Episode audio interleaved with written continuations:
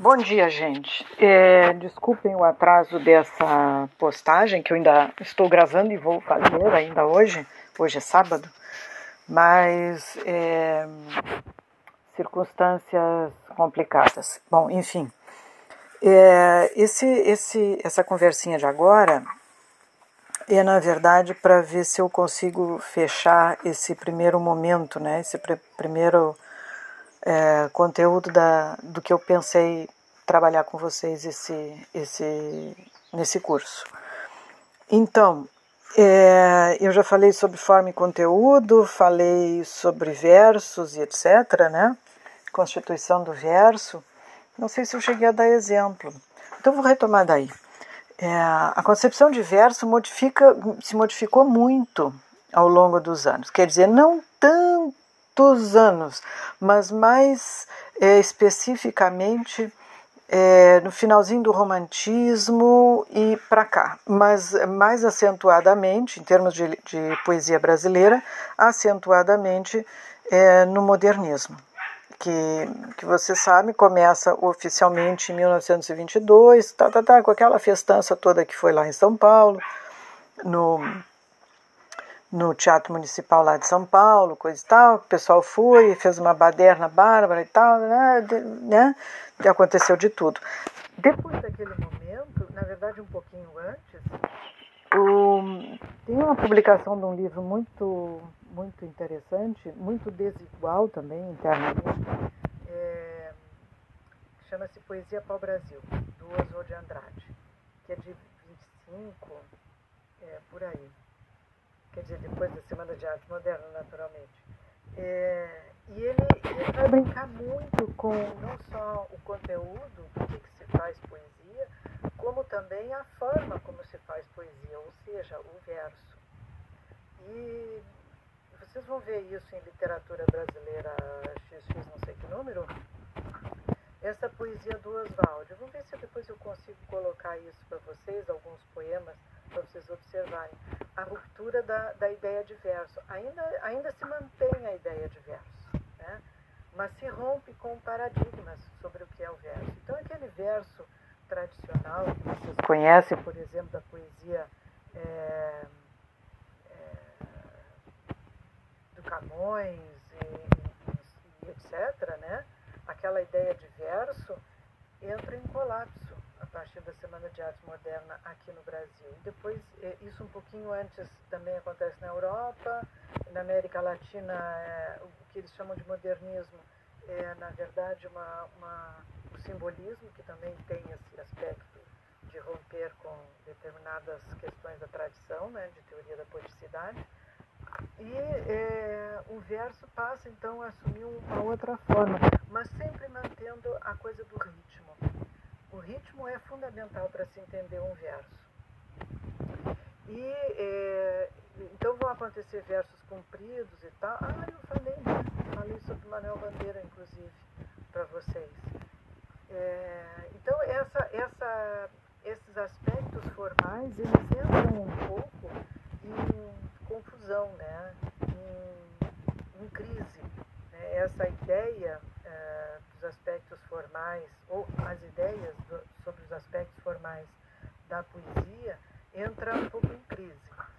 E aí, é, o que vai restar, na verdade, é um outro tipo de conceito, que é mais interessante, mais abrangente, e que admite é, a permuta, né, ou a convivência de, de, de coisas de um gênero para outro. Eu vou falar, na verdade, arquigênero, que são grupos, são três arquigêneros dentro dos quais se encaixam, ou a gente coloca, em termos de, de metodologia e tal, a gente coloca outros pequenos gêneros literários, né? Por exemplo, existem os poemas narrativos. É... Hoje em dia a gente não fala assim, é, na, poemas narrativos, a gente fala em narratividade, drama, dramaticidade e lirismo ou liricidade. Isso permite que a gente consiga entender, por exemplo, uma obra romanesca, portanto narrativa, que é, é Grande Sertão Veredas. Se vocês não leram, devem ler, porque é uma coisa maravilhosa. É um tarugão, né? Sei lá, eu, a minha edição acho que são 600 páginas, 500 e poucas páginas, mas, mas vocês não precisam ler de uma sentada só, embora seja difícil não ler de uma sentada só. É lindo, lindo, lindo. Ah, mas não vou fugir do assunto. O assunto é, Grande Sertão Veredas é uma narrativa. Então ela estaria dentro do gênero narrativo, mas é, o que, que é exatamente o narrativo? O narrativo é um acontecimento que dá num decurso de tempo. Todo processo narrativo, toda, toda narração, ela se dá num espaço, né? É, alguma coisa se dá num espaço, qualquer que seja esse espaço, num decurso de tempo, ou seja, na fluência de um tempo. Isso é narrativo, isso é narratividade. A dramaticidade, que é o drama, o teatro, é um acontecimento que se dá é, num determinado espaço, num determinado tempo em que se dá a ver, né? A gente vê aquilo acontecendo, ele é presencial. E o liris, a liricidade é um acontecimento que se dá no instante. Não tem decurso de tempo. É no instante. Então, no poema vão acontecer coisas que se dão fora do tempo e fora do espaço. Entenderam? Então, o que acontece hoje em dia é que isso permite. Ah, tá, mas voltando ao, Guimarães Rosa, o Grande Sertão Vereda. Vocês vão ler lá a história, um acontecimento, que são vários acontecimentos, que vão se dar em determinados espaços, que são vários, é, várias questões espaciais, num decurso de tempo, num, num, numa série de tempo, né? um, um tempo que, que ali a gente tem um narrador, que é o próprio protagonista, é que vai contar a sua história de vida. E isso vai, vai, vai, vai, vai, vai até o final do, do, do texto. No meio disso, há uma série de, de situações altamente dramáticas, de representação do ato em si. Né? E há, sobretudo, uma série de, de situações, uma série de, de, de contextos que são líricos altamente líricos, embora não sejam escritos em forma poemática. Então, esse, esse conceito de narratividade, liricidade e dramaticidade é, dá um certo frescor para as coisas é, teóricas. Né? A teoria por si só é muito áspera, muito dura.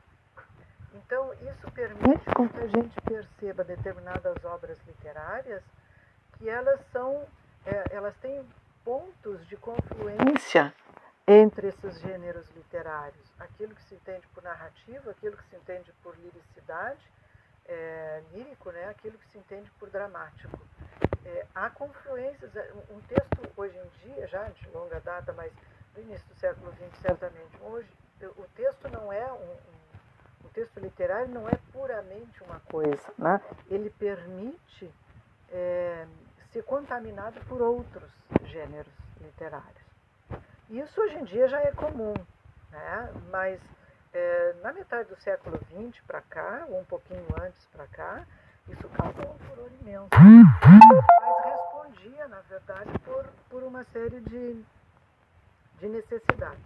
Bem, de forma que a gente tem, então, é, uma, entre aspas, impureza é, de gêneros literários no sentido positivo, se é que a palavra impureza pode é, ser, ser, ser, usada nessa, nessa perspectiva. Que eu imagino que sim, nem tudo que é impuro é ruim.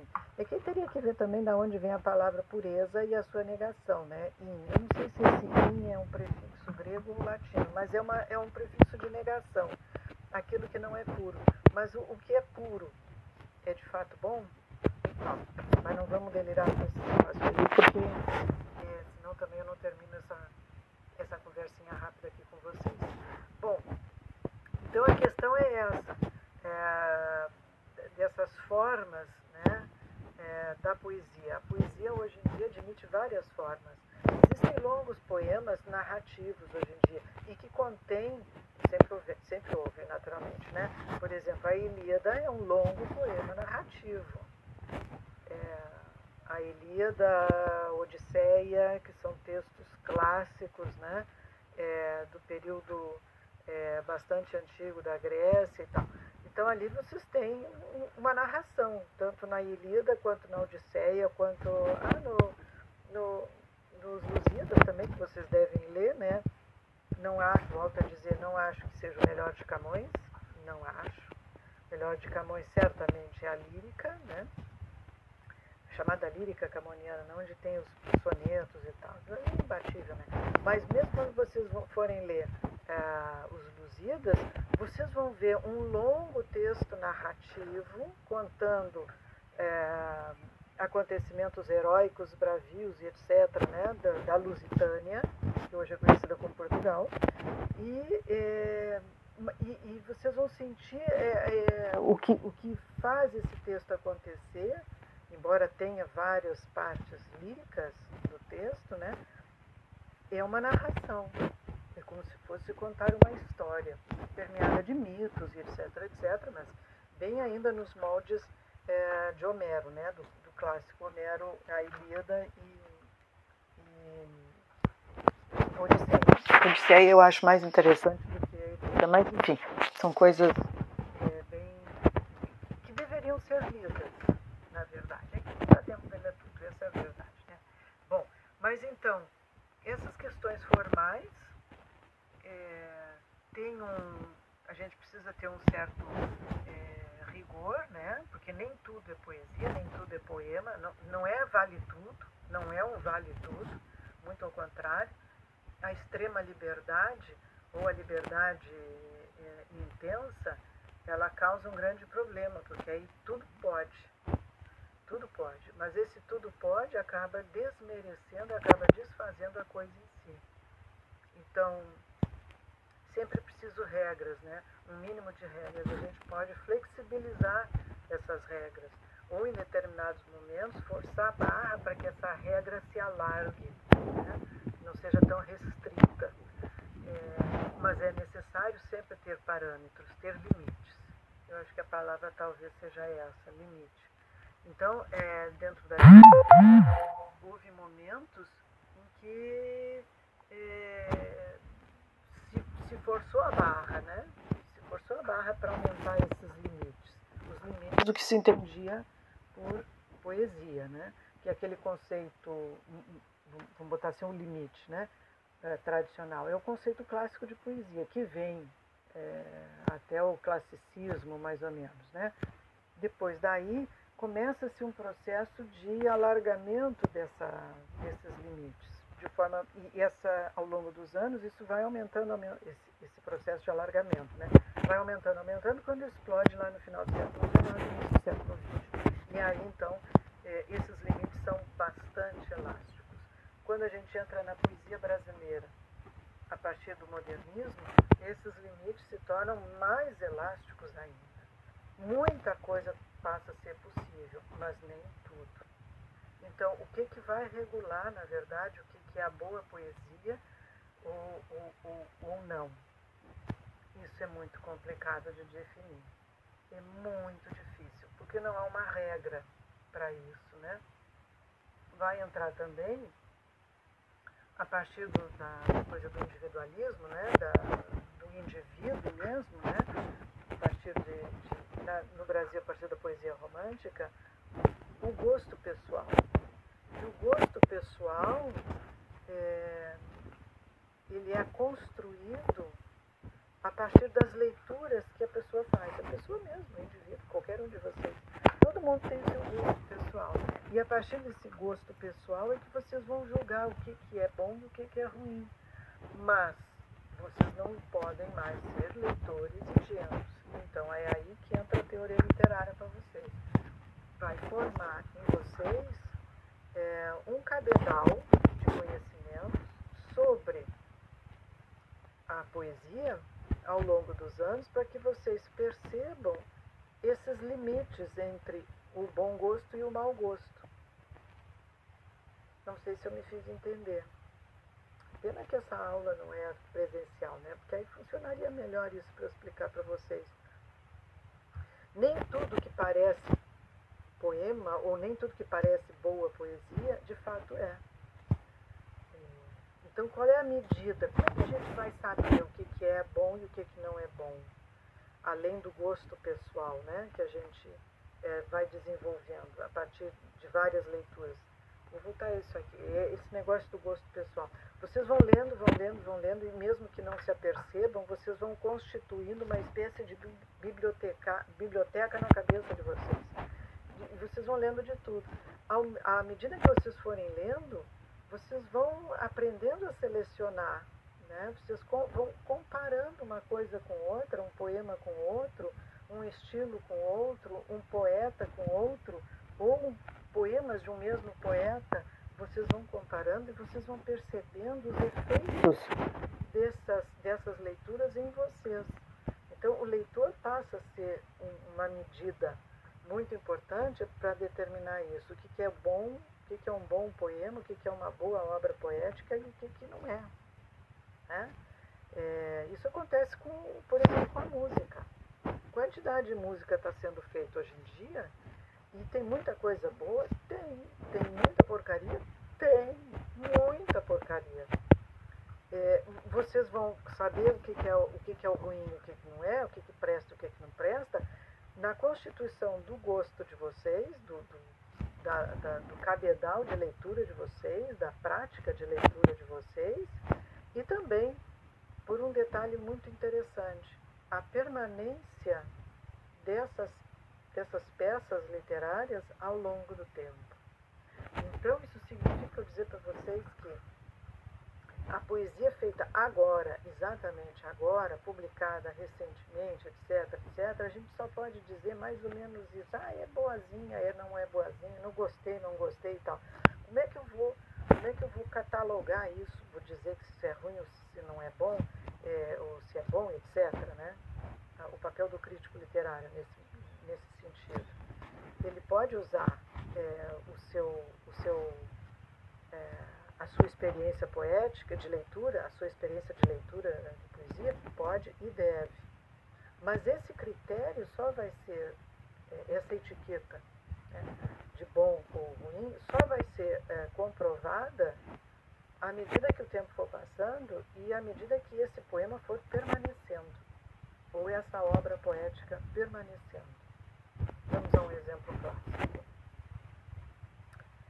É, por que, que a gente ainda lê Carlos Drummond de Andrade? Ah, não vou falar nele, porque também já tá todo mundo careca de saber que o cara é bom mesmo, né? Por que, que a gente ainda, ainda. Por que, que permanece, por exemplo, a poesia da Cecília Meirelles? Falar mulheres, né? É, a Cecília morreu já faz um tempinho, se não me engano, foi em 63 ou 60. Acho que foi 63 ou 64. Ela não chegou a ver aqueles horrores da ditadura, mas mas ela viu Vargas, né? Que, quer dizer que conhecia a ditadura de todas as formas. Por que, que ela permanece? Ela é tão falada, tão citada, tão. Né? É, porque ela fala de coisas sobre. É, por que, que os poemas dela permanecem? Né? Porque ela fala de coisas, não, não de coisas pontuais, mas de coisas que é, transcendem o momento dela, transcendem a época que ela viveu e a época em que ela escreveu. Do que, que ela fala? Ela fala das emoções, dos sentimentos e tal, de uma maneira que permanece aquilo. E por que, que isso permanece? Pergunta complicada, resposta mais complicada ainda. Mas eu posso dizer para vocês que ela ah, soube muito bem dominar e trabalhar as imagens poéticas que ela criou.